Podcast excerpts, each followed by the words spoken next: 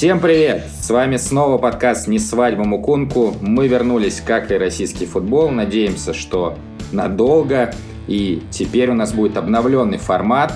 Теперь мы будем говорить не только о «Спартаке», и «Зените», но и о других клубах и событиях российского футбола. В том числе сегодня поговорим о матче Сочи-Ростов и о вообще том, как именно вернулся наш российский футбол. С вами, как всегда, я, Александр Дорский, из Петербурга, Глеб Чернявский из Москвы. Глеб, привет. Давно не виделись, давно не слышались. Привет. Саша как наконец-то пролоббировал э, расширение подкаста, чтобы побольше говорить об Уфе, об Ахмате, о вот этих вот э, интересных э, матчах.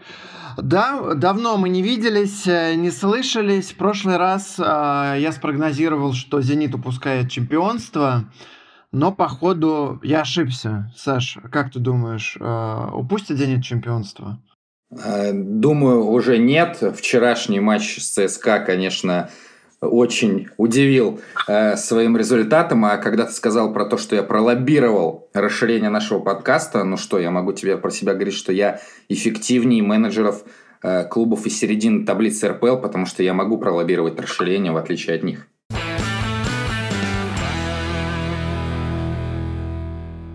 «Зенит» вернулся. У меня была маленькая надежда, что за время э, карантина все рухнет, играть разучится, а все наоборот. Э, увидел я очень сильный «Зенит». Точнее как, я его не увидел. Я смотрел матч «Спартака», сел писать текст. Думаю, сейчас я его запишу. Ну, где-то за, за половину тайма я планировал закончить. Вот, где-то где минуте на 30 я закончил, поворачиваю голову, а там 2-0, все закончилось. В общем, очень меня это расстроило. А, вот, потом я смотрел хайлайты и понял, что там могло быть 3-0 уже к восьмой, что ли, минуте, там не засчитали же гол. Вот. Саш, как вообще, расскажи, как проходили эти 10 минут, что происходило, почему «Зенит» так смял ЦСКА, ожидал ли ты вообще такое, что происходит? Нет, э, если честно, я ожидал достаточно скучной игры, потому что Симак э, любит играть э, рационально. Веганский футбол, веганский. Наконец-то, наконец-то мы вспомнили этот термин. Канин вчера поели, да. Ну, надеюсь, Анна Симак не, не, не в курсе, что, что вчера случилось.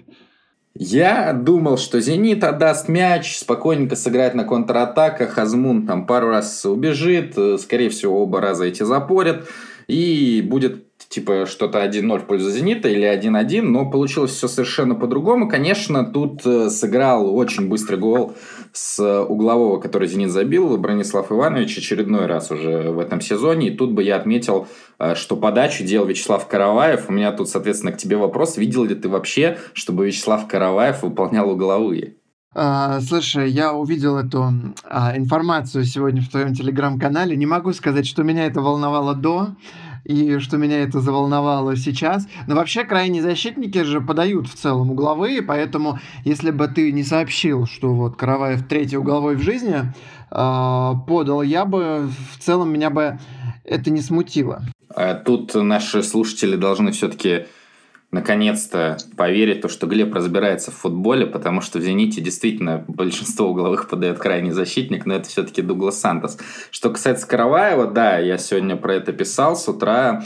Э, все три раза, когда он подавал, э, в том числе э, это было с ЦСКА, это должны были быть короткие розыгрыши. То есть два раза они, собственно, осуществились в матче ЦСКА и в матче с Локомотивом, который произошел в этом уже году, хотя, казалось бы, это было вообще в прошлой жизни. А в матче с Крыльями прошлой осенью Караваев должен был отдать передачу на Дриуси под удар, но затупил, и поэтому ему пришлось подавать, потому что Дриуси, собственно, перекрыли.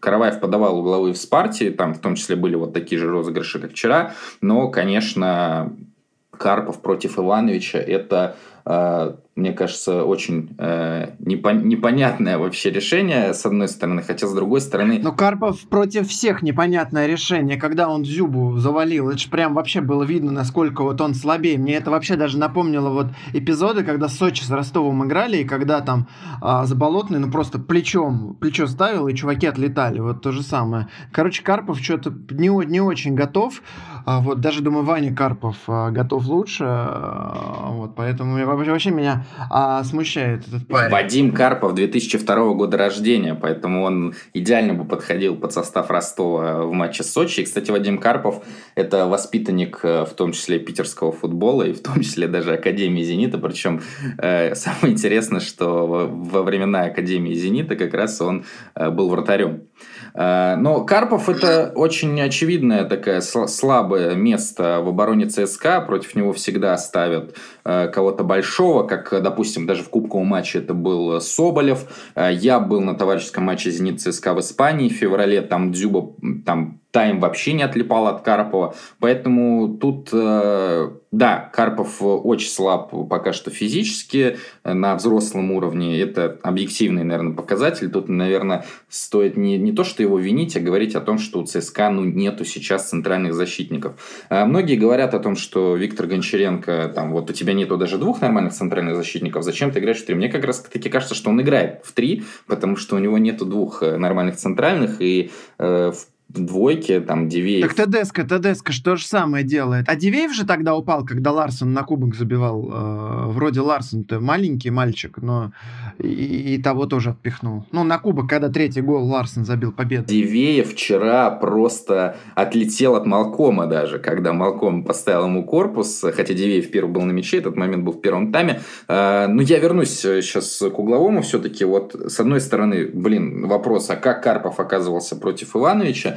Но с другой, э, а очень мало сейчас у ЦСКА мощных игроков, да, которые бы могли э, играть против э, такого состава «Зенита», потому что там нужно... Мне кажется, слушай, у меня сразу, сразу есть ответ, что нужно ЦСКА и Гончаренко. Нужно взять методики Игоря Робинера, штангу 240 килограммов, приседать, снижать ее, а, и тогда все будет получаться. Ну, реально, чувакам из ЦСКА из защиты нужно идти в качалку и раскачивать плечи, чтобы их не отпихивали. Вот а, такое у меня предложение э, Виктору Михайловичу Гончаренко. Я думаю, что над этим э, Паулина Гранера, да, раньше, а сейчас э, Руслан Зубик будут работать.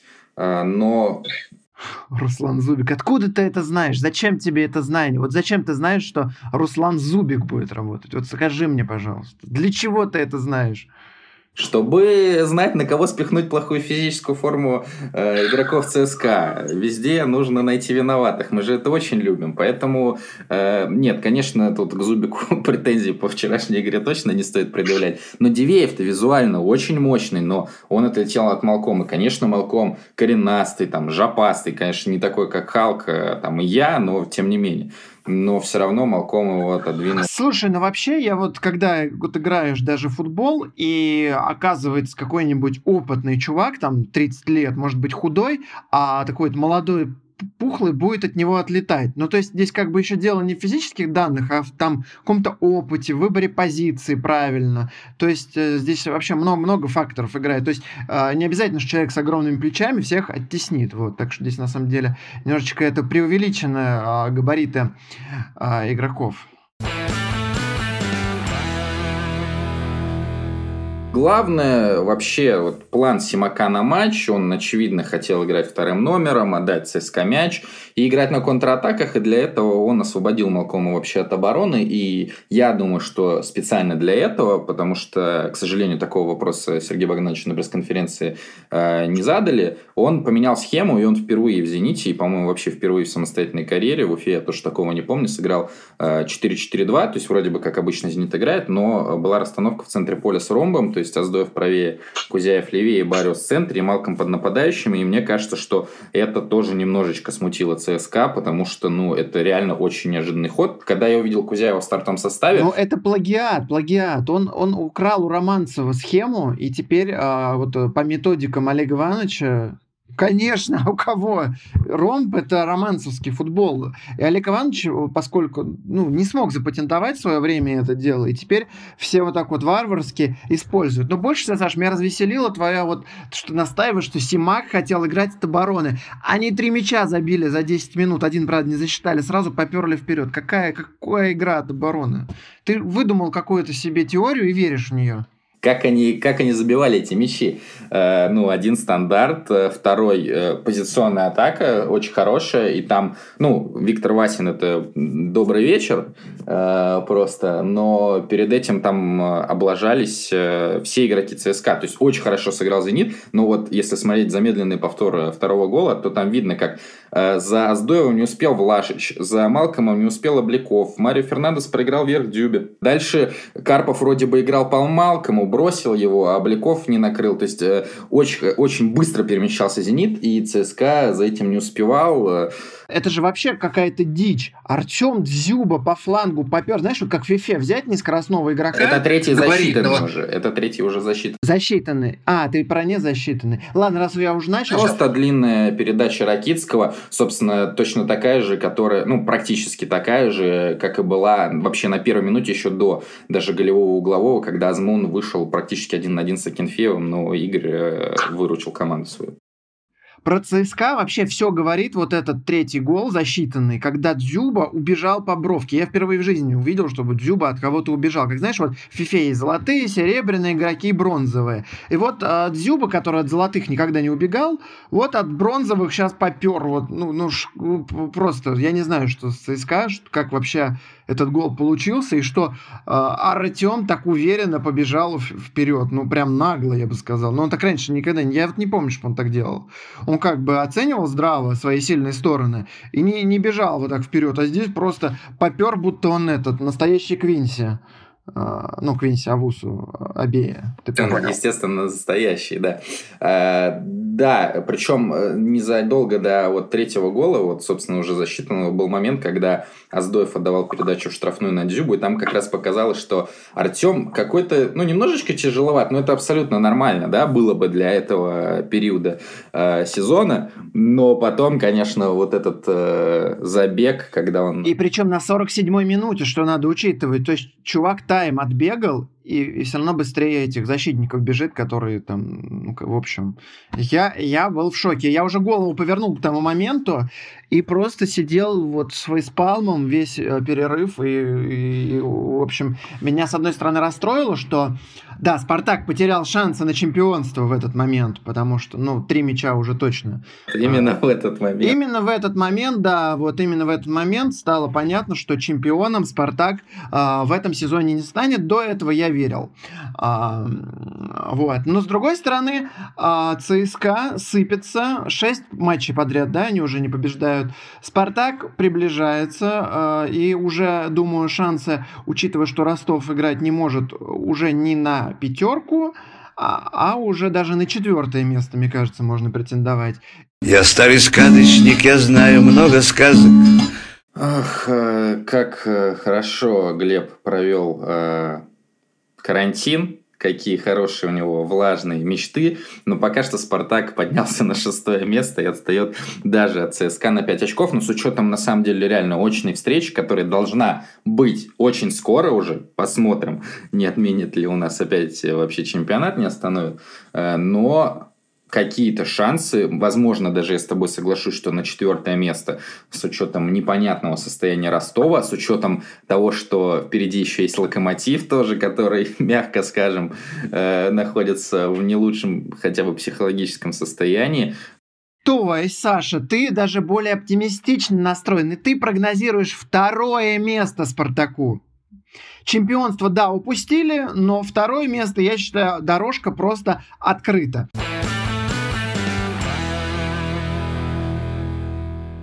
Кстати, знаешь, что мы не обсудили? А, промах Федора Чалова. А, вот скажи, пожалуйста, ты как считаешь, он должен был 100% там забивать? А, по-моему, ситуация была очень сложная. Сложная, но э, сложная она, наверное, была для первого касания. То есть так получилось, что он обработал, э, мне, как мне показалось, нормально. Возможно, даже не специально обработал, но так получилось. И вот вторым касанием он уже мог левой забивать, но промазал по мячу, по сути. А мне кажется, что все случилось так быстро, что он обработал на инстинктах и просто не сообразил, что надо уже бить. Ну, про, ну там это так, отли... короче... Он замахивался по мячу, он просто не попал. А, я думаю, на самом деле, что тут еще реально вот эти психологические проблемы.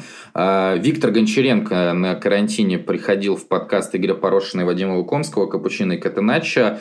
Будет ссылочка в описании на этот выпуск. Обязательно послушайте, если еще нет. И там Гончаренко в том числе подробно говорил о Чалове, что он плюс-минус все делает так же, как, допустим, в прошлом сезоне, когда он был лучшим бомбардиром чемпионата России, но с реализацией проблемы это действительно так, так все продвинутые метрики это показывают. И вчера мы видели, как э, Федя лежал да, на газоне после этого момента. И ну, его, наверное, было так же жалко, я думаю, как э, вратаря Ростова Дениса Попова даже. Потому что, ну, действительно не везет. Э, хотя, конечно, и по другим аспектам игры, если мы говорим про матч ЦСКА «Зенит», то к Чалову, как, впрочем, и практически ко всем игрокам ЦСКА есть вопросы. Давай переходить а, к команде, к реализации которой а, вообще нет никаких вопросов, никаких проблем. А, скажи, пожалуйста, появление Павла Маслова в «Спартаке». Второй раз уже он выходит. С Оренбургом вышел. Сначала что-то волновался, потом вроде освоился и даже начал там одну из голевых атак. А, с, Тулочским арсеналом он снова вышел и был, мне кажется, в полном порядке. Что думаешь, это теперь новый основной защитник Спартака? Кутепа все? Что делать с Гапоновым, который вроде тоже неплохой защитник? Э, что делать с Гапоновым, я не знаю, потому что я как раз-таки не могу сказать, что я его, э, в принципе, хорошо и плотно изучал. Э, ну, особенно, понятно, на уровне РПЛ он не... Он же не Руслан Зубик, да, чтобы ты его изучал, это понятно. А, нет, ну, когда я тебе рассказывал про позицию Павла Маслова в «Спартаке-2», ты на меня смотрел с презрением. Было бы классно, если бы ТДСК объяснил, почему сейчас он выбирает Маслова. Ну, то есть, э, вот последних двух матчах, которых разделило три месяца. Э, ну, вряд ли он скажет, потому что это будет э, свидетельствовать о каких-то недостатках в игре Гапонова. И, конечно, тренер не хочет их выносить в паблик. Тут все понятно. Что касается Кутепова, то, блин, такие тоже, да, проблемы со здоровьем превращаются, к сожалению, в такого спартаковского Загоева потихонечку. Будем надеяться, что все-таки проблемы, вот, которые сейчас возникли у Кутепова, Чеху, они не тяжелые, потому что, в том числе для сборной России, он, конечно, нужен, и я думаю, что все-таки он будет э, стартовым защитником «Спартака», э, когда он вернется. Но, э, в принципе, вот это, мне кажется, слабое, самое слабое вообще место с нынешнего «Спартака» – это вот этот вот правый край, и что с точки зрения атаки, хотя, в принципе, у Маслова неплохой достаточно первый пас – и с точки зрения обороны, и даже вчера, э, понятно, что там к этому флангу близок был Лесовой, Альварес э, весь закрывал, то есть игроки, которые способны обыгрывать в один в один. Ну, там и Чаушич туда бегал. Они, видимо, им Черевченко сказал, что, типа, ребят, там вот э, играют э, Петрушки, вот давайте через этот фланг атакуйте, и чего, и ничего не получилось. Маслов и Рассказов провалились один раз, они что-то оба выбежали далеко вперед, оказались за центром поля, я подумал, вот, и привезли наконец-то. Но э, все обошлось, а больше, а что, какие к ним еще претензии-то были? Никаких претензий. Если вспоминать прям по моментам, то претензии-то были, ну, то есть рас... вообще рассказов очень плохо играет против стенок, а это было заметно еще при Кононове даже. Опять мы вспоминаем... То есть встает к стене, да, бьет мечом и не может ее обыграть. Э, правильно? Так тренируется команда sports.ru. Я надеюсь, что Николай Рассказов все-таки занимается чуть-чуть иначе. Э, но действительно против стенок он пока что слабый. Это даже мы видели реально в матче с Арсеналом. А если помнишь, был момент, когда Беляев после стандарта, там уже вторым темпом атака шла, пробил штрафной в первом тайме. Это было да, да, да, да. Как раз таки Маслов с рассказывом, они друг, друг на друга, грубо говоря, скидывали э, Беляева, и ничего из этого не получилось. Собственно, Беляев нанес удар. Ну и, собственно, из-под Маслова э, и Луценко забил гол. Поэтому, да, Луценко один из лучших э, нападающих э, в России по игре головой. Но, тем не менее, вот поэтому нельзя назвать э, матч Маслова идеальным. Ну, они, я так понимаю, Беляева на опыте оставили. А, ну, типа, знают, что защитник не разберется, не забьет. Там Чалов-то в таких ситуациях теряется.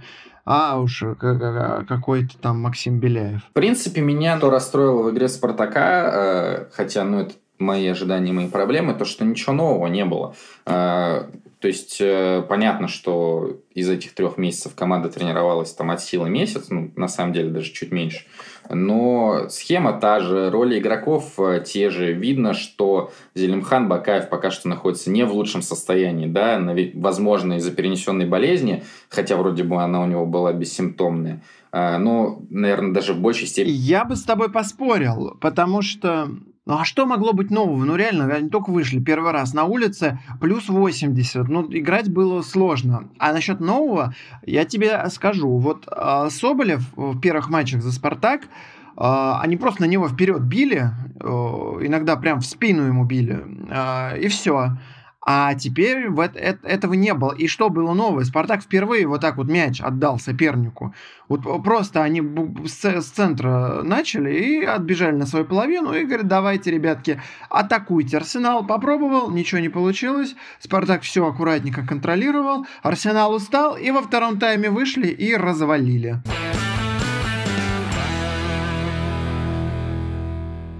ТДСК вообще не ставит там владение, да, какой-то... Ну да, но здесь-то было прям в какой-то степени запредельно. Они реально на своей половине стояли и встречали, даже не пытались чего-либо делать. Даже Бакаев особо не рыпался. Вот, вот, вот что было новое. А ты говоришь, ничего нового нет. Ну вот, чтобы вот так, так я еще не видел при ТДСК.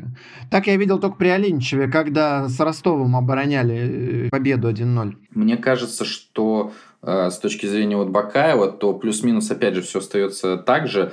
Это когда, ну, в прессинге, да, у нас два, два нападающих, и, соответственно, если атака развивается правым флангом соперника, то туда выдвигается Бакаев третьим к ним наверх. Если атака развивается через левый фланг, то третьим выдвигается Зобнин. А что касается владения мячом, ну, извини, пожалуйста, ты, ну, понятно, это забылось, но в марте, допустим, был матч с Краснодаром, и там Спартак владел мячом, ну, очень мало, поэтому сказать... Да, это самый низкий показатель, я вот недавно считал, там, по-моему, 41%. Ну, кстати, вот а, с Тульским Арсеналом было а, примерно то же самое. Но мне кажется, с Краснодаром это больше все-таки шло от э, Краснодара, и Спартак просто... Это вообще матч они провалили жестко с Краснодаром. Вот ту игру, она прям ужасная. И, между прочим, у ТДСК э, три победы э, в четырех матчах вот во второй части. И проваленная игра с Краснодаром напрочь просто. Я не знаю, что там э, за затмение случилось. Тульский Арсенал — это все-таки не Краснодар, и Спартак умышленно вот так вот отдал инициативу. И вообще на месте Арсенала я бы вернул бы Спартаку мяч обратно. Вот так бы, знаешь, они бы а, друг друга как сифак мяч перебрасывали бы. Вот было бы тогда смешно за этим понаблюдать. Но Арсенал поверил в себя и проиграл. А как же матч с Локомотивом, допустим, когда Спартак выиграл 3-0, помнишь, э, три ассиста Бакаева как раз, когда все голы были забиты на контратаках, и как раз-таки Спартак тоже играл откровенно от обороны, откровенно вот в быстрые отрывы. И, в принципе, реально, я вижу, что действительно вот то, о чем ты писал, что расстояние между игроками там в позиционных атаках и, в принципе, и при обороне, они стали лучше, чем при Кононове. То есть, с точки зрения структуры, Спартак, э, ну, лучше, чем был, 100%, и лучше, чем э, большинство команд РПЛ. И, допустим, это было очень заметно по матчу с «Динамо» тоже, когда «Спартак» выиграл, э, при этом не имея там какого-то огромного количества моментов, но чисто с точки зрения системы это были команды разного уровня.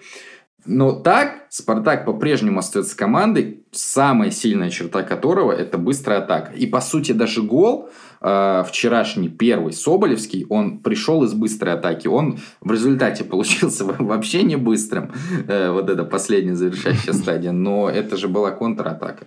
Смотри, а, это да, но Э, с Краснодаром, про тот матч, который ты говоришь, Спартака владение вообще 35%, то есть запредельно низкое. А с Локомотивом 41,6%, то есть примерно а, то же самое, как было и э, с Тульским Арсеналом 42,8%. То есть Локомотив и Тульский Арсенал все-таки не так доминировали, как Краснодар. 35 это прям ну, очень мало.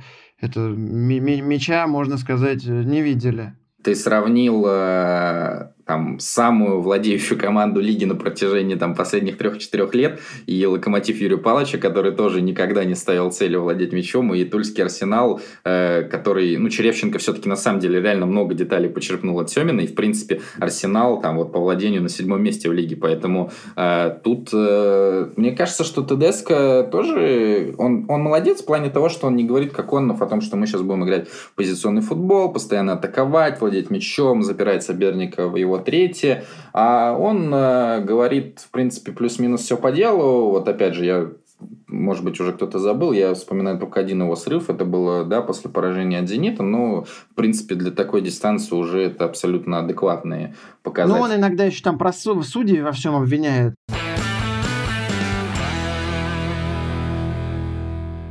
Про Соболева мы так и не сказали.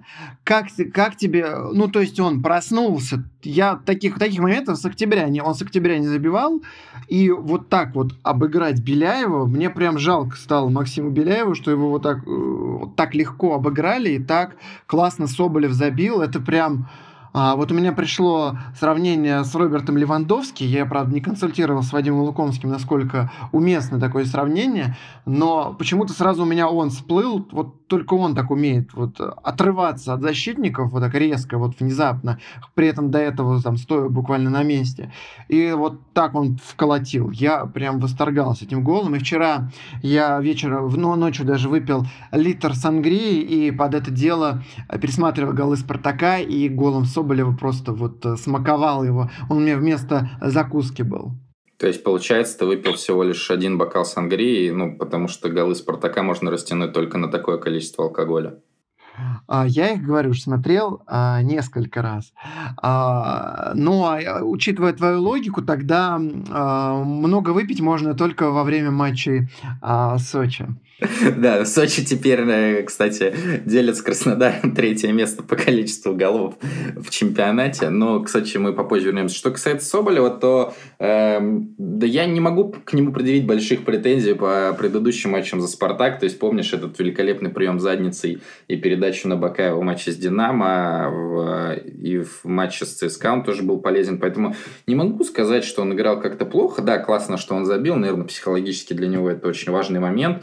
Э, ну, действительно, очень легко он обыграл Беляева, и вот чисто по видео, я не знаю, как это смотрел живую, но не показалось, что Соболев прям, знаешь, так вот резко стартанул. То есть, на самом деле, э, я тебе про это писал, когда Бакаев бежал, и когда он отдал налево, я такой, блин, зачем ты это сделал? Потому что справа был Ларсон, и, как мне казалось, Ларсон был в намного более выгодной позиции, чем... Ну, я пересматривал, не сказал бы, что там прям у него была супер выгодная позиция, и туда легко было отдать. Вот. Но то, как отдал Бакаев, он как бы просто застопорил эту атаку, да. И Соболев взял и вырулил это. Я считаю, что такие ассисты вообще нельзя засчитывать, потому что он сыграл, ну, реально плохо для этой атаки. Но как Соболев разобрался, то есть, видишь, какой скрытый и большой потенциал у этого замечательного нападающего. Скоро про Дзюбу вашего все забудут. Будет Александр Соболев. Вот э, зафиксируй это и на джингл поставь.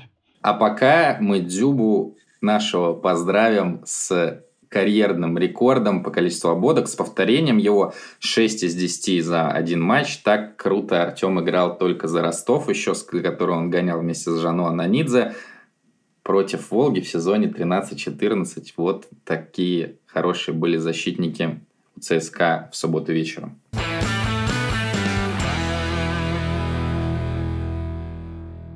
Про крайних защитников Спартака мы не поговорили. Нормальная ли ситуация, когда один фланговый защитник отдает голевую передачу другому фланговому, а он там забивает не из-за штрафной, а из вратарской? Это же, ну, прям космос. Это Трент и Робертсон.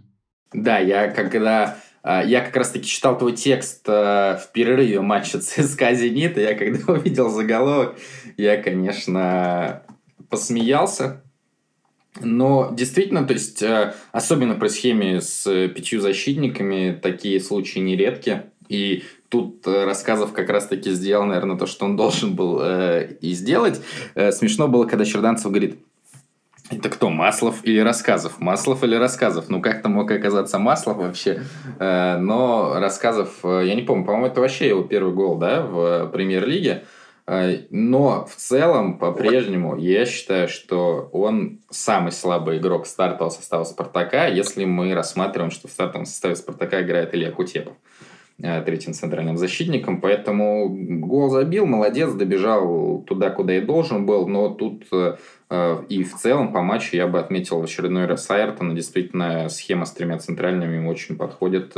Еще эффективнее стали его прорывы и в том числе вот этот, который закончился голевой передачей. Поэтому по рассказу восторгов. Я вот написал даже, что он носился так, будто около углового флага портал в Аугсбург. То есть, ну, типа, чем быстрее он туда э, прибежит, тем скорее его, его вот, вот, туда это отправят э, под Мюнхен. Кстати, Аугсбург это вообще отличный вариант рядом с Мюнхеном. Э, вкусный пивасик. В общем, если бы мне вдруг предложили в Аугсбург, я бы прям сразу бы сорвался. Никто за тобой не следит, живешь, играешь в Германии, э, классно. Рассказов, кстати, это не первый гол. Он забивал Енисею как раз а, в том матче, когда Гулиев тоже забил. А, первый. когда Оленичев сказал, что Спартаку победа была нужнее, да? Это вот, по-моему, после этого. Да, да, да, победа была нужнее, да, да, да. А Аугсбург, кстати, спокойненько себе обеспечил место в Бундеслиге на следующий сезон. Сейчас они на 15 месте делят его Э, делят 14 место с Кёльном, и там последний тур остался, они либо 14 либо 15 останутся. Но опять, вот, понимаешь, мы рассказываем, говорим применительно к Аугсбургу, и потом опять Николай будет выступать в медиа и говорить о том, что мой переход, возможный в Аугсбург, обсуждали больше, чем переход Криштиану Роналду в Ювентус. Ну, слушай, человек так видит. Он э, увидел три новости про себя, и посчитал, что это больше, чем про Роналду. Вот, вот, вот и все. Вполне, ну вот он может же так видеть этот мир. Так что... Или ты всерьез хочешь ему принести выкладку по упоминанию Криштиану Роналду и показать, вот, Коля, тебя упомянули 6 раз, а Роналду 6 миллиардов раз. Ну, мне кажется, это немножечко несерьезно, и нужно попроще относиться. Просто, нет, просто Николай может скачать приложение sports.ru и подписаться на тег и себя, и Криштиану Роналду, и отслеживать все публикации по этим тегам. Если он на свой тег подпишется, у него постоянно будут пуши, пуши постоянно будут приходить, и он совсем с ума сойдет и подумает, что он а, единственный, кто а, существует, существует в этом мире. Глеб, кстати, наши коллеги со sports.ru Саша Поливанов и Ваня Калашников запускают новый подкаст, посвященный финалам Лиги Чемпионов, и я уверен, что он будет интересен не только для Николая Рассказова, но и для других игроков, тренеров и функционеров Российской Премьер-лиги. Подкаст эксклюзивно появится на Яндекс Музыке с 30 июня, обязательно заходите, но остальное за меня скажет трейлер. Звучит Финальный свисток. Совместный проект sports.ru и Яндекс Музыки. Его ведущие – медиадиректор sports.ru Саша Поливанов и редактор международных проектов sports.ru Ваня Калашников.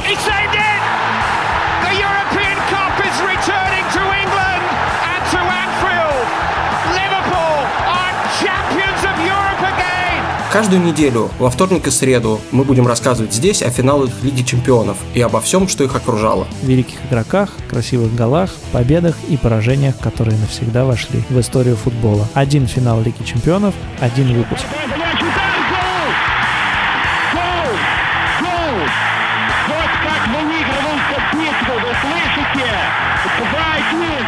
Мы будем приглашать в подкаст людей, которые видели финалы Лиги Чемпионов своими глазами и могут рассказать о них самое главное. Короче говоря, подписывайтесь, слушайте нас на Яндекс Музыке, подкаст будет выходить только на этой платформе. 30 июня прозвучит первый финальный свисток.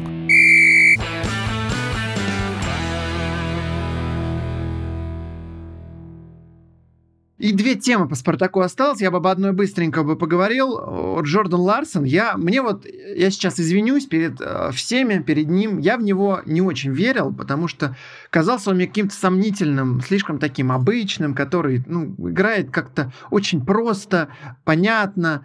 Но вот этот вот его рывок в конце матча, когда он отбегал по жаре уже столько времени, так он разделался с защитниками, так вырезал внешней стороной стопы на Понса, э, я прям восхищался. И вот под Сангрию это тоже пересматривал, пересматривал, пересматривал.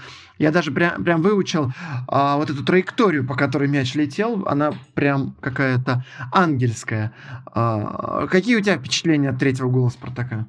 Э, там перед этим же Ларсон еще очень классно отдал на Крала, когда Крал тоже мог забить свой первый гол в РПЛ, но там Егор Шамов, твой любимый, отразил удар. Неплохо сыграл, да, и именно он проявил себя. Шамов или Шамкин? Саш, Саш, твой выбор, Шамов или Шамкин? Шамкин вчера неплохо в раздевалке бил по столу, празднуя победу э, «Зенита» на ЦСКА. Шамов... Э... Ну, ну, это тоже амплуа.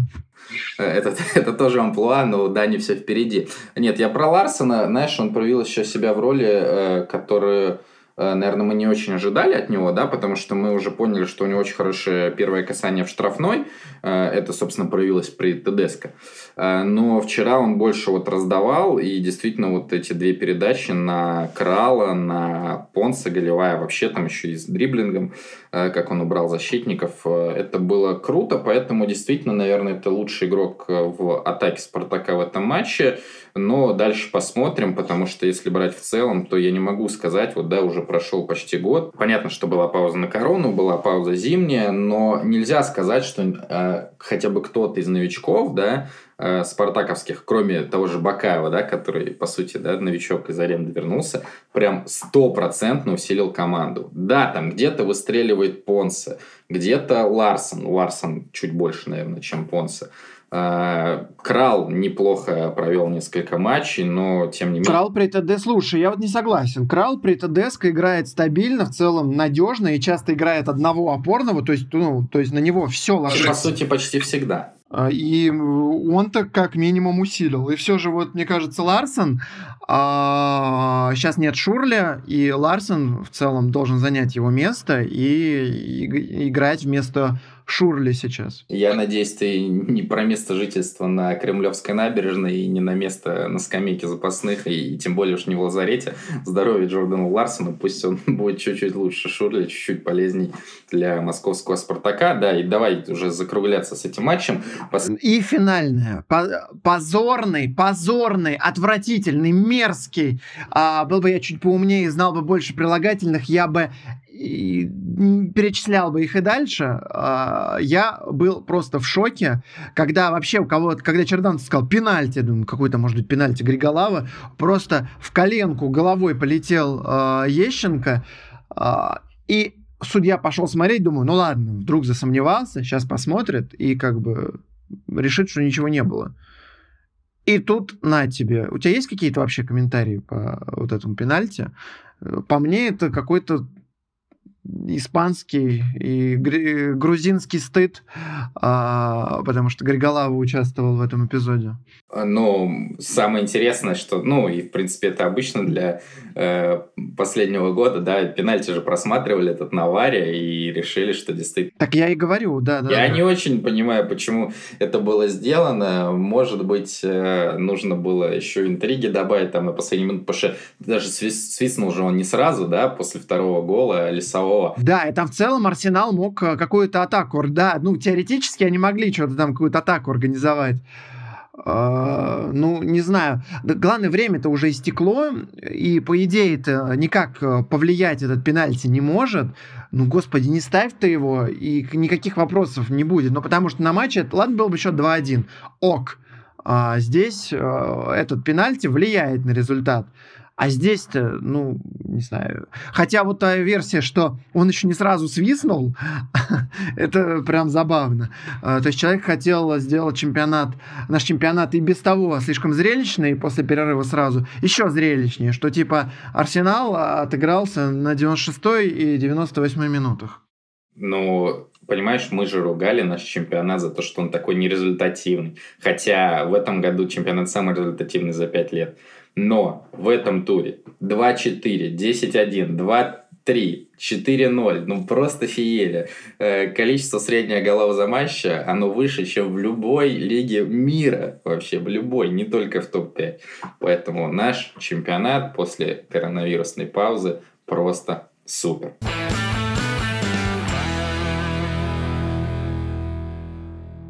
Ну что ж, давай переходить к главному событию тура, возможно, главному событию чемпионата, возможно, главному событию в истории э, российского футбола после чемпионства Каррера. Э, к матчу Сочи-Ростов. Уже многое сказано. У тебя какие-то есть мысли важные, которые ты хотел бы вот сказать об этой игре? У меня пока единственная мысль, что эту игру надо переиграть. Да, но мне очень понравилось, что ты сравнил, э, вот в один ряд поставил этот матч с чемпионством Каррера, то есть, ну, по комичности, да, их ты сравниваешь? Э, действительно. А нет, по ажиотажу, который вызывает события. «Зенит» становится чемпионом, праздник на Крестовском острове проходит, даже за пределами никто не в курсе. А когда «Спартак» становится чемпионом, это реально событие. Вот. И здесь было реально событие, о котором даже писали англичане, и не только англичане. Да, действительно, но, к сожалению, мы дождались о том, что наш чемпионат стал известен какими-то какими событиями в Европе, так плотно, но, к сожалению, это, конечно, позорное событие. Что касается переигровки, я тоже считаю, что нужно этот матч переигрывать. Я очень надеюсь, что футбольный клуб Сочи выступит с этим предложением сам. А, и я думаю, что на самом деле на это есть шансы с учетом а, произошедшего с «Динамо» и переносом матча Краснодар-Динамо. А, матч все-таки перенесен. Вот в процессе записи нашего подкаста его перенесли на 19 июля. А, а еще и по информации Спортэкспресса Ростов а, сможет сыграть э, в следующем туре против Арсенала основным составом, а, за исключением тех, кто сдаст, собственно, положительные тесты на коронавирус. Радует, что наше руководство, руководство российского футбола начинает как-то действовать гибко и э, смотреть на а, мир по-человечески. И а, поняли, что с регламентом они ничего не учли опять. По ходу его переписали. Это, конечно, ужасно, что регламент переписывается по ходу, но, наверное, это лучше, чем а, если бы сейчас всех посадили на карантин и чемпионат закончили. Если будет переигровка, точнее, она уже решено, что будет, Динамо Красно... Динамо Красно... Ну, перенос матча Динамо... Да-да-да, перенос матча Динамо-Краснодар, ну, будет неправильно, если Сочи, Ростов не переиграют. Но это прям будет несправедливо по отношению к Ростову. Я прямо уверен, что это все же решится, потому что ну, такой, э, такая реакция людей, э, ну, надо, надо это переигрывать. Я не вижу вообще никаких других вариантов. Если не переиграют, ну, это будет какое-то прям совсем позорище. Ну, ты видишь, э, тут еще реально Сочи стал, в том числе, на самом деле, жертвой обстоятельств. Давай тоже не будем э, все дерьмо скидывать на Сочи, э, давай, давай его распределим, да, так, по нескольким субъектам. Но на самом деле э, РПЛ, вот ты говоришь о том, что они стали гибкими, какие молодцы, но изначально они ничего не сделали. Я знаю, что три документа посылалось э, от лиги в клубы. Это, собственно, регламент. Он есть в открытом виде, но при этом в открытом виде на сайте он уже был в другом виде, чем он был предоставлен клубам. И потом уже вчера, уже когда идет первый тур, Сергей Прятки говорит, ой, извините, мы вам сейчас пошлем новую версию э, и, значит, действуем по новой версии. То есть ты хочешь сказать, что это молодцы, они такие гибкие, такие классные. Я, во-первых, во-первых, я хвалил сейчас, я хвалил хвалил РФ, Подожди, я про РПЛ не сказал ни слова. Я сказал руководство нашего футбола. А это РФС. РПЛ я не хвалил. И молодцы я не говорил. Я говорил, что хорошо, что все же мы смотрим каким-то здравым смыслом на происходящее и э, меняем правила, чтобы это выглядело как-то по-человечески, чтобы футбол продолжился, не прекратился и так далее. Вот э, что я говорю. А то, что э, все через жопу сделали, ну это как бы обычная ситуация. Вот мы сравниваем с Бундеслигой. Вот в Бундеслиге все прописали заранее. Да в Бундеслиге на каждом матче полный стадион. Там люди знают, как нужно работать. А у нас Тамбов начинает каждый матч в новом городе. А, я просто не, скажем так, я не удивлен. Тамбов не называется Тамбов. Самое... Да, я вообще не, не удивлен, что э, а, все сложилось именно так, как сложилось, все упустили. Ну, надо исправлять по ходу. Вот есть ситуация, с ней надо справляться. И то, что э, РФС уже разрешает Ростову играть второй матч, хотя, по идее, не должны были разрешать, а, это уже хорошо. Если назначить переигровку, это будет а, означать то, что а, все наши, руководство нашего футбола полностью наложило штан в штаны, вот максимально, вот сколько можно было наложить, сколько там помещалось, вот столько они наложили, но признались в этом, все за собой убрали, э, извинились и все вроде как исправили. Вот, собственно, статус сейчас вот такой. Но если не будет переигровки, то, мне кажется, надо выходить на одиночные пикеты. Э, это будет интересно. Наконец-то про нас напишет Медуза. Э, но э, тут я продолжу свою мысль. Я с тобой согласен, что если мы сейчас меняем регламент, абсолютно точно должен быть матч Ростов, Сочи, Сочи, Ростов, вернее, переигран. Но дальше, то есть РПЛ, они послали три документа. Один из них это регламент, как мы уже выяснили в другом виде, то есть они просто не послали новую версию обновленную. А, дальше это было э, письмо от э, одного из руководителей РПЛ клубом о том, что они должны назначить э, главных по сбору и передаче данных по тестам. И это, это было в конце мая. И за три дня, по-моему, или за два дня до начала чемпионата, до его возобновления, они, собственно, прислали этот протокол. Что происходило в эти там три с половиной, четыре недели?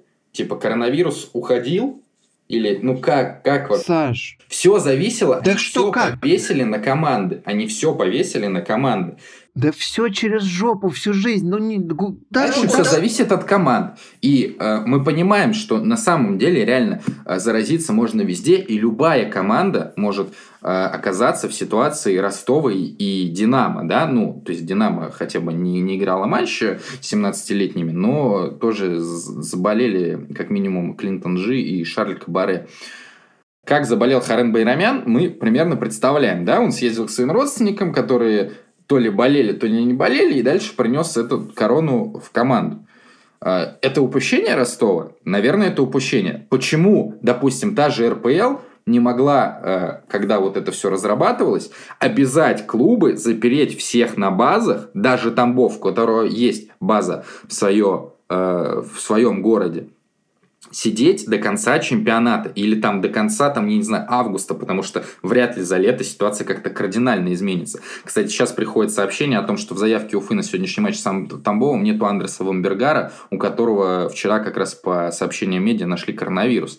А, тут тоже будет разбирательство, да, то есть действительно ли у Вамбергара был коронавирус или его не было, почему его нет в заявке. И, а если у него есть коронавирус, почему Уфа вообще играет? То есть э, чемпионат превратился в какой-то полный беспредел, я считаю, что да почему беспредел-то? Как раз-таки сейчас изменили регламент, потому что учатся на своих они ошибках. Они еще не изменили, но, скорее всего, они изменят. 99% конечно, они изменят. И уже они по понятиям действуют. Ну а что, надо, надо чтобы УФА 17-летними вышла, и ты потом переигровку требовал? Ну, вот они по ходу меняют. Да потому что они ни хрена не умеют.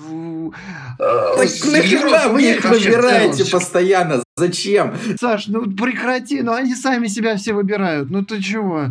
Э, слушай, они, ну, это риторические вопросы задаешь. Все ужасно, все плохо. Слава богу, на своих ошибках они научились и исправляют эту ситуацию. Было бы хуже, если бы они ее не исправляли. Ну, то есть, как бы э, здесь ты, ты не найдешь ответов на вопрос, почему они регламент прислали за, за день до начала. Ну, ну, ну, не найдешь ты ответ на это. Регламент прислали там за полторы недели. Но тоже не сразу, как э, объявили о о том, что чемпионат будет возобновлен. Э, подожди, давай не будем пока никого хвалить. Э, э, действительно, если будет принято... Опять же, на каком основании будет принято решение переигровки матча Сочи-Ростов? Ну, короче, очень много. На основании одиночных пикетов, на которые мы пойдем. У КДК же есть тема, что они рассматривают некоторые эпизоды на основании материалов СМИ. И как раз-таки поэтому одиночные пикеты Медуза напишет, и на основании материалов СМИ будет переигровка матча. Э, я чего боюсь? Э, да, поменяют сейчас регламент, но мы же прекрасно понимаем, что инкубационный период, да, э, две недели, может быть, даже больше, но две недели точно.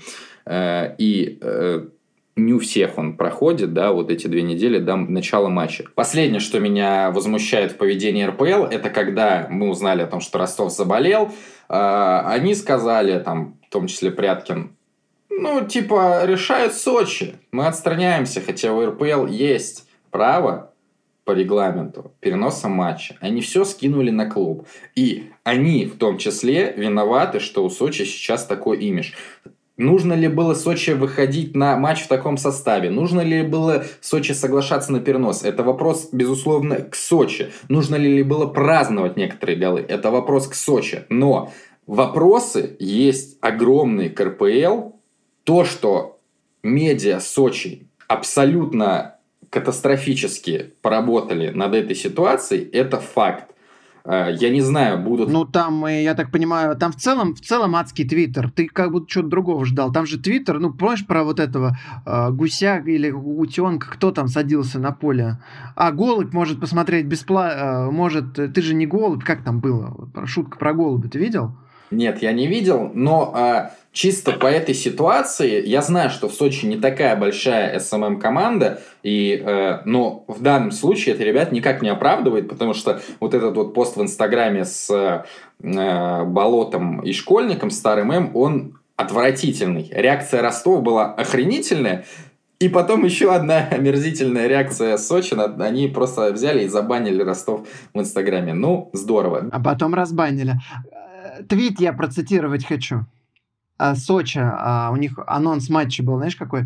Нарушать социальную дистанцию, ходить без маски и перчаток на футбол, не покупать билеты. Все это можно делать только если ты голубь. А ты голубь? Если нет, тогда переходи по ссылке. И ты считаешь, что клуб, который пишет такое, может нормально отыгрывать ситуацию.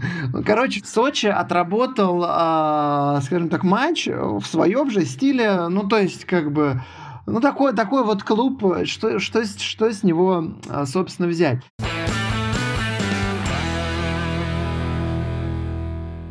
Мне хочется про игроков сказать. А, потому что люди, критикующие их, а, по-моему, многие ни разу не выходили на поле. А, и я заметил, что а, Костя Генич, Дима Шнякин а, в целом немножечко за игроков вступились. Во-первых, мне кажется, очень серьезно повлиял на Сочи быстрый гол Ростова. Потому что они забили гол и разозлили реально Сочи. И в целом-то концу первого тайма счет был 2-1. Ну, то есть, понятно, там большое преимущество Сочи, но э, учитывая, что там не залетал пенальти. В футболе же такое бывает, что может там не лететь чего-то куда-то. А, и в целом в первом тайме это была равная игра, и э, во многом нам так все ну, ну, как равная? Ну, по счету, по счету равная. Ну, 2-1 было там до какой? 30 или до, до 44. Ну, счет 2-1. Окей, полное доминирование, но счет 2-1. Ну вот ты выходишь играть в футбол там против каких-нибудь чуваков, которые слабее тебя. И чего? Ты вот забьешь 4 гола и больше не будешь забивать? А, нет. И вот этого парня ты протроллил, Колдунов. Первый гол человек забил. Вот условно, выходишь ты после своих крестов на первый матч, какой-нибудь корпоративный футбол, а, и там счет 9-1, и вот у тебя есть возможность забить гол. Ты вот не забивал голы два года, ну, условно. И забиваешь. И что, вот у тебя не будет какой-то мимолетной радости, типа, блин, я забил гол. Да я даже выхожу там, не знаю, в дворе, э, если замыкаю там в пустые, ну, мне приятно, что я забил. Ну, а что им нужно было? Забить 4, а дальше стоять мяч перекатывать? Ну, как-то это несерьезно. Единственная претензия к игрокам Сочи, что они... Э, могли, знаешь, так вот на чистых мячах играть, не пихать их, не толкать, не врезаться. Потому что здесь у них реально было преимущество, потому что они здоровые чуваки, которые играют против детей. В этом же была главная проблема. То, что эти дети, они еще маленькие. То есть они реально от них отлетают. Им не хватает физических э, возможностей просто. И когда Тимофей Маргасов вот идет в такую мужскую силовую борьбу, а, вот изо всей силы отпихивает этого парня, хотя вообще в том эпизоде этого не нужно было. Вот, вот это реально мерзко. А они могли ну, просто раскатывать, катать, аккуратненько, забивать вот эти голы а, во втором тайме. А вот не проявляя никакой э, силы. Вот силу не нужно было применять никакую. Вот тогда было бы все ок. А не забивать и раскатывать, ну это как-то как вообще странно. А радоваться или не радоваться? Ну, человек забивает голову приятно. Вот он, они же там не бегали, не ликовали, они просто улыбались. Ну, то есть я не вижу в этом какого-то анманерства, вот. Но больше всего меня веселит, что психологическая травма для детей из Ростова. Да блин, это счастье. Они вышли э, играть в РПЛ, если даже матч не отменят, ну, не будет переигровки, то у них у всех будет э, э, зафиксирован матч в РПЛ один. У кого-то даже гол будет, у кого-то даже будет отбитый пенальти. Да это просто праздник. Единственное, э, вот какую нагрузку вратарь получил Денис Попов, это просто что-то нечеловеческое. Мне страшно представить, сколько килограммов потерял. У него и так-то там их немного. Я думаю, что его Инстаграм после матча все-таки большую нагрузку выдержал, чем он во время матча, потому что у него там в 50 раз э, выросло количество подписчиков. Не, вратарь это вообще ему повезло, потому что было очевидно, что к нему будет повышенное внимание.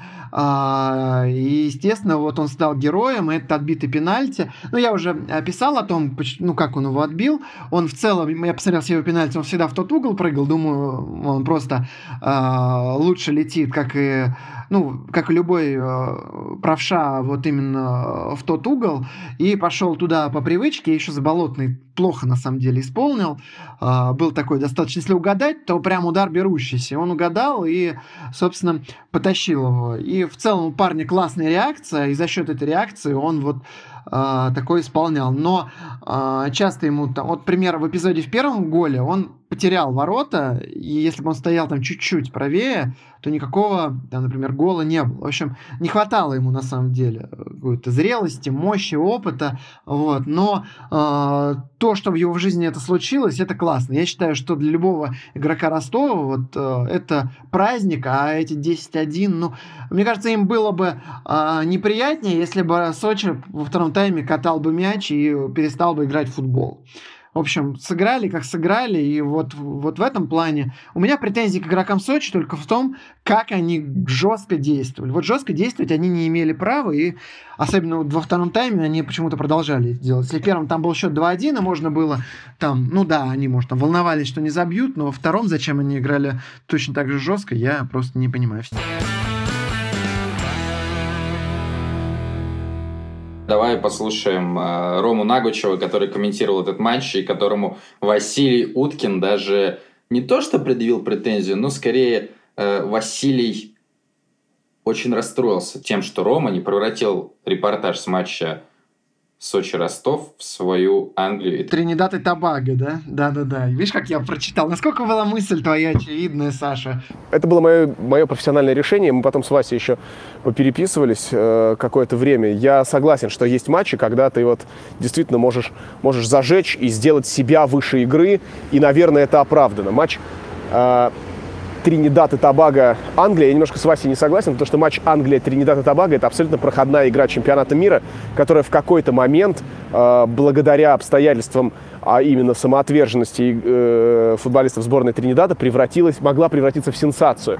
И в этой связи Вася никем, ни перед кем, ни абсолютно не неся никакой ответственности ни перед э, сборной Тринидада и Тобаго, ни перед сборной Англии, просто поиграл с аудиторией, чтобы она не переключила эту игру. Это прием, которому и сам Вася нас когда-то учил. Если вы видите, что матч умирает, постарайтесь его сами вытянуть, тогда комментатор имеет право на на какой-то на какой-то прием, чтобы оказаться выше матча и таким образом э, его спасти для аудитории. И Вася с этим, безусловно, блестяще справился, но это, это была вообще другая история. В матче э, Сочи, э, Сочи-Ростов они, эти команды, я имею в виду и Сочи, и Ростов, и так насыпали с горкой столько всего, что если бы еще я сошел с ума в этой игре и начал иронизировать или там саркастично относиться к попыткам э, Заболотного забить, э, их и так уже было много. Может быть, мне следовало просто это сделать, но несколько тоньше, но я заранее принял решение, потому что этот, этот матч э, превращать в цирк, а это и без того, в общем-то, не самое, скажем так, приятное было зрелище для, даже для стороннего глаза, то комментатор мог только все испортить. Вот именно конкретно в этом случае комментатор может все испортить и стать э, ну, просто вот даже хуже, чем те, кто такие все эти решения принимал. И я и так там отгреб от всех там, кто только при, успевал придираться к репортажу. И я прекрасно осознавал ответственность э, и Ростов, и Сочи для меня были просто командами, которые играли в футбол. И кроме счета, у меня был уже репортаж со счетом 10-0 э, на Олимпиаде в э, Рио, там сборная Германии. играла против, э, не помню кого, там, чуть не Фиджи. И в целом тот матч э, было понятно, что выиграет Германия очень крупно, и здесь тоже все было понятно. И превращать, еще раз повторюсь, э, матч в свой бенефис я не планировал. И мне кажется, что в такой ситуации, весьма, кстати, трагичной, потому что э, коронавирус достаточно опасная болячка, мне показалось просто неприлично. Поэтому я принял такое решение, и я полагаю, Вася меня понял, и это в целом мой профессиональный выбор, тут никто не вправе меня обсуждать. Просто вот Вася было такое видение. Он считал, что э, этот матч я мог превратить в Тринидад. Я так не считаю. Я считаю, что для э, того, чтобы превратить матч в Тринидад, должны быть совершенно определенные условия. Это были не они.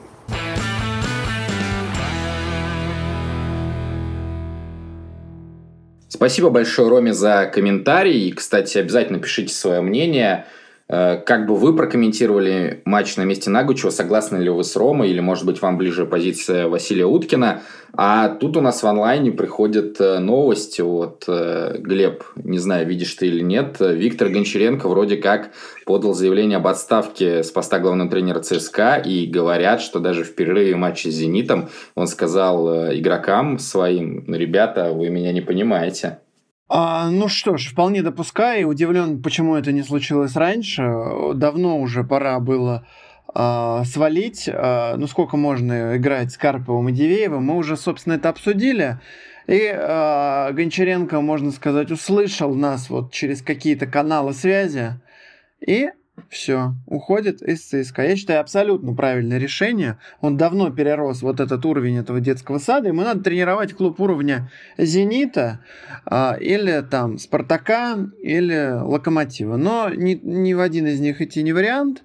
Поэтому ему надо ехать куда-нибудь в Европу. Но э, сомневаюсь я, что он поедет в Европу. Как говорил Лео Слуцкий, это сложно. Там нужны какие-то знакомства, чтобы тебя пристроили. Тренером из, скажем так, СНГ не очень доверяет. Поэтому, думаю, Гончаренко осядет где-нибудь в Батэ. Возьмет то на работу Антона Михашонка, наконец. И будут они жить в Борисове счастливо. То есть я правильно понимаю, что ты за именно отставку Гончаренко по собственному желанию, а не за то, чтобы его уволили, несмотря на результаты, э, в принципе, даже не только этой весны, а в принципе за последний год ЦСКА? Так это же выдающиеся результаты. Как можно вообще с такой командой идти в первой восьмерке, я, я не понимаю. Ну, какие-то дети, э, в общем... У него реально три игрока в команде сильных. Влашич, Акинфеев, Марио Фернандес. А, они мощнее всех на голову. Остальные слабее. Но есть еще Федор Чалов, который то, то туда, то сюда. Я считаю, что то, что делал Гончаренко, это абсолютно выдающийся результат. А, второго такого тренера они не найдут.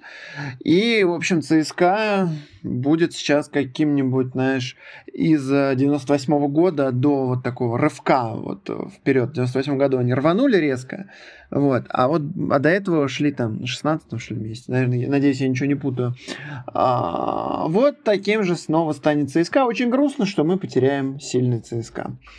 Да, ну, на самом деле реально интересно, как поведет себя руководство ЦСКА, потому что, возможно, они примут отставку Гончаренко, хотя вроде как они просят его доработать до конца сезона, и тут, видимо, все зависит от Виктора Михайловича. Но, э, допустим, Гончаренко даже дорабатывает до конца сезона, э, там пауза полторы недели, по, ну, и, скорее всего, она будет больше теперь, но, тем не менее, она будет э, совсем небольшой. Возможно, вдруг реально веб выделит какие-то серьезные деньги и пригласит и игроков э, достаточно серьезных, потому что понятно, что сейчас уровень игроков ЦСКА, особенно в центре поля и в обороне, он не соответствует э, задачам там, попадания в Лигу чемпионов и вдруг реально приедут и игроки, и какой-нибудь еще и статусный иностранный тренер. Это будет интересно посмотреть, но в любом случае я думаю, что действительно Гончаренко хорошие отношения почти у всех, даже несмотря на то, что он несколько раз психовал по ходу этого сезона. Поэтому мы желаем Виктору Михайловичу здоровья, безусловно, и успехов, э, где бы он ни был, даже там, допустим, если он останется все-таки в ЦСКА. А, но, э, кстати, вот сейчас мне кажется, что э, руководство Локомотива, возможно, э, рвет на себе волосы, хотя у некоторых там и рвать особо нечего. Не, по, не поторопились ли они с назначением Марка Николича, потому что если сейчас освободится Гончаренко, то, мне кажется, для Локомотива как раз-таки это было бы усиление, и даже бы болельщики приняли такую вот рокировку Семин Гончаренко намного лучше, чем то, что происходит сейчас, и то, что происходило сегодня на матче Локомотив Оренбург?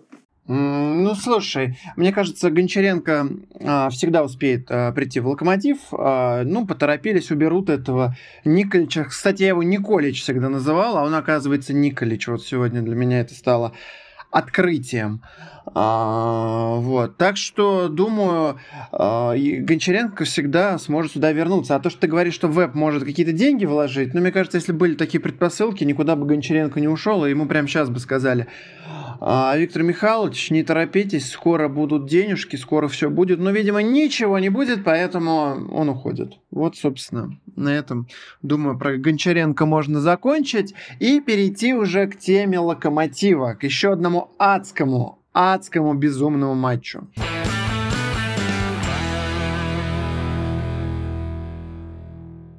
Да, это было просто кошмарно. На самом деле, мне кажется, по качеству игры один из худших матчей в туре.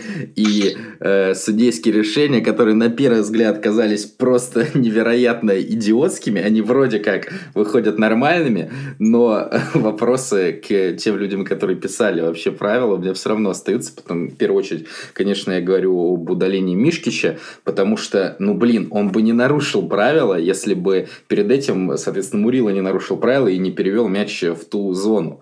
Э, как тут можно удалять Мишкича за вторую желтую карточку, как тут можно оставлять это нарушение, я не знаю, но действительно тут э, все по правилам, поэтому к судьям, наверное, ну, правила абсолютно идиотские. Слушай, я был сторонником ВАРа всю жизнь, всю жизнь. Вот все это время я э, всегда был за ВАР. А сегодня у меня такое ощущение, что я поменяю свое мнение. Ну, это просто безумие. Это, знаешь, как вот будто... Э, отмен... Э, как вот машина времени, если бы изобрели, и вот начали бы переносить назад э, время, и переносилось бы с какими-то успехами из будущего. Ну, короче, ну, если игра останавливается от момента за нарушение, как можно сохранять какие-то действия после? Это какая-то недоработка э, этого регламента, какие-то абсолютно нелогичные правила. Даже не знаю, что здесь обсуждать, но просто какая-то чушь.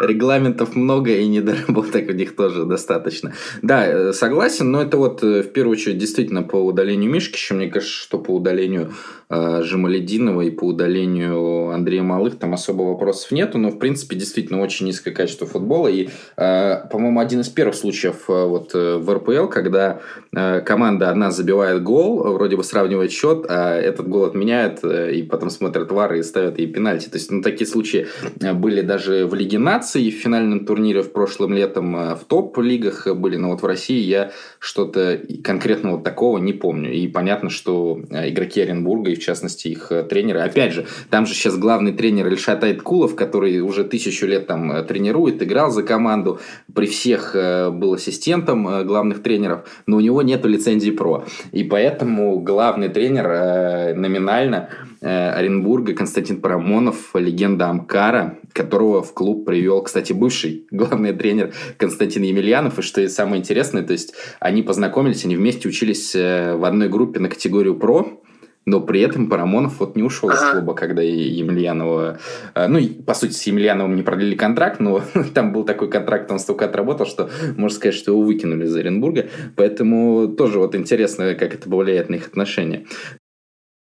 Вообще Константин Емельянов это была какая-то дискредитация РПЛ, какой-то, знаешь, просто тренер с завода, вот реально заводской команды пришел что-то там а, тренировать как-то. Он не очень, мне кажется, премиально, ну не то что выглядел, ну короче, как-то вот он э, какой, какой-то советский такой прям чувак, и тренирующий команду Торпедо Зил вот э, да, да, да.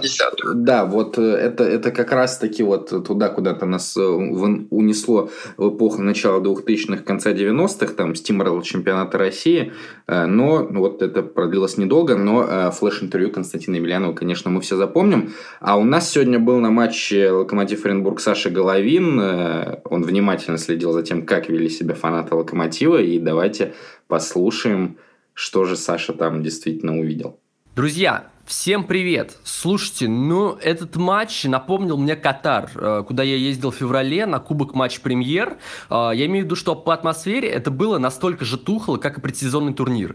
Единственный нюанс, что в Катаре я обычно уходил с матча, даже если там играл Спартак против Локомотива, после первого тайма. Э, на Локомотиве я первый тайм как-то выдержал, но мне дико хотелось уйти во втором тайме. Почему я выдержал первый тайм? Потому что основные события на трибунах происходили как раз в первой половине, точнее в первые 20 минут. Конечно, перед матчем э, мне понравилось. Это было необычно. Представляете, что вы просто идете по улице, и в 50 метрах от вас играют в футбол люди, которые получают 2-3 миллиона долларов в год. А никакой, никакого ажиотажа вообще вокруг нету. Но это круто, потому что нет толпы на входе, даже для журналистов. Рядом со стадиончиком можно спокойно припарковать автомобиль. Нет того засилия ментов, как обычно, которые что-то кричат там в свои мегафоны, как э, легендарный тренер Виктор Бондаренко. Ну, то есть, в целом, вот такая атмосфера, она расслабляет такое ощущение, что ты просто идешь на там, какую-то дружескую посиделку. Мне это понравилось. И даже, честно говоря, никто не вспоминал перед матчем Юрия Семина. Были, конечно, там отдельные 2-3 болельщика, которые кричали Юрий Павлович ле-оле-оле, но в целом э, было ощущение, что ничего такого вокруг клуба не происходит. На трибунах, конечно, уже было по-другому. Трибуна южная за воротами Локомотива, где находится в обычное время фанатский актив, была заполнена, ну, процентов, наверное, на 20-30. И там, вот, что важно, люди соблюдали еще какую-то дистанцию. А те люди, которые вроде бы, да, в нашем понимании, должны были соблюдать дистанцию, то есть не фанаты, они ее не соблюдали, они сидели кучками. А, что меня удивило, много людей было с детьми, даже я видел э, семью, которая с тремя детьми пришла, и даже я увидел 71-летнего болельщика, который сказал, что вирус, он, конечно, верит, но нужно еще голову на плечах иметь, и он даже на выезд поедет. А, что происходило в первые 20 минут? Болельщики вообще не смолкали в это время, постоянно кричали, скандировали против руководства и за Юрия Павловича. Ну, то есть самые популярные были Юрий Павлович оле-оле-оле, а, увольняй Кикнадзе из клуба, это такая отсылка к э, временам Ольги Смородской, увольняй бабу из клуба, а, распил бабла, распил бабла, и ждем на выход после сезона.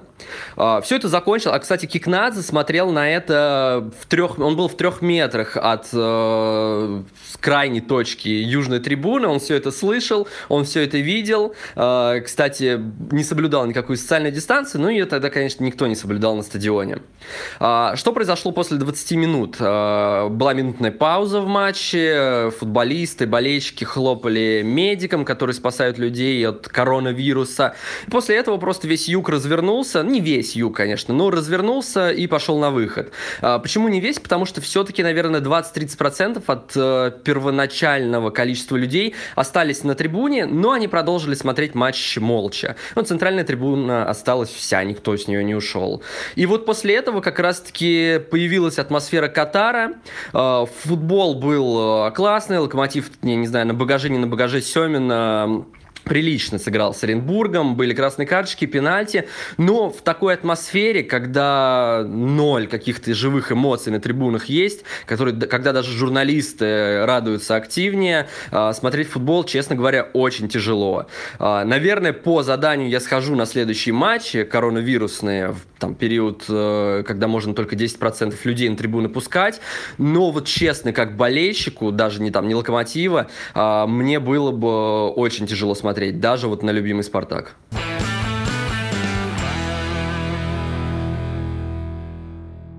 Кажется, мы охватили самые главные моменты первого тура после рестарта российской премьер-лиги, но, конечно, было еще несколько событий. Это гол Хвича Кварацхеля через себя и полное подпустительство защитников Урала, потому что три раза до этого э, Рубин, в частности Павел Могилевец, подавали угловые с правого фланга, и Хвича стоял перед э, Ярославом Гадюром, ему вообще никто не мешал. Глеб, вот, кстати, я думаю, что ты тут можешь лучше меня сказать вообще, как э, на вратаря вот реально влияет вот это давление игрока, и реально нужно же его выгонять из вратарской. Ну, конечно, очень мешают, э, причем нервируют. В целом, мощный вратарь э, отпихивает, ну, отпихнет э, игроков, но а реально мешает, нервирует. Это прям вот нужно реально защитникам отталкивать игроков, потому что это очень плохо, когда чужой игрок стоит перед вратарем там на любом стандарте и мешает ему. И обязательно надо всегда выталкивать. Да, поэтому меня, во-первых, возмутили действия игроков Урала, которые не сориентировались абсолютно, хотя а, в предыдущих официальных матчах при Слуцком Рубин а, в такой расстановке именно не располагался при угловых, но и действия, конечно, тренерского штаба Дмитрия Парфенова, мне кажется, что тут они, вернее, бездействовали даже. Ну и еще у нас а, был прекраснейший матч Крылья Советов Ахмат, грозненцы ушли с последнего места благодаря естественно, Денису Глушакову, Глеб Глушаков. радовался голам, да. передачам Дениса? Да я равнодушен Денису Глушакову всю жизнь был. Он меня почему-то никогда не вызывал эмоций, а, даже, даже в «Спартаке». Единственное, вот меня веселили войса Дениса Глушакова в Мэше. Вот а, это самое... Вот гол Амкару, а, выдающийся, и войсах Дениса Глушакова в Мэше, вот что меня радовало. А сейчас нет войсов, и как-то скучно. Вот. А так, как-то в Ахмате я за ним не особо слежу. Он для меня ничем не отличается от, от какого-нибудь, какие там есть футболисты. Вот там есть настоящий Понса, вот от него ничем не отличается. Да, ну, кстати, я бы тут отметил Игоря Михайловича Шалимова, его тренерский гений, потому что э, номинально сначала Глушаков располагался в опорной зоне Иванов десяткой, а по ходу матча, во-первых, они менялись э, местами сами в первом тайме, а во втором тайме Глушаков вообще постоянно уже играл десяткой, собственно, э, во многом поэтому он участвовал э, практически во всех голевых атаках, но крылья Советов, конечно, очень слабые, Э, не знаю вообще, что их может спасти. Ну и, конечно, поведение э, болельщиков их, которые абсолютно не соблюдали все э, нормы, предписанные медицинским регламентом Российской премьер-лиги, и действия нескольких футболистов. Я думаю, что фотографии на sports.ru эти замечательные вы уже увидели. Они, конечно, тоже, мягко скажем, расстраивают и Посмотрим, как на это отреагирует РПЛ. Я надеюсь, что все-таки на это отреагирует, чтобы в дальнейшем все-таки чемпионат доиграли и все были здоровы, и все было как-то поспокойней.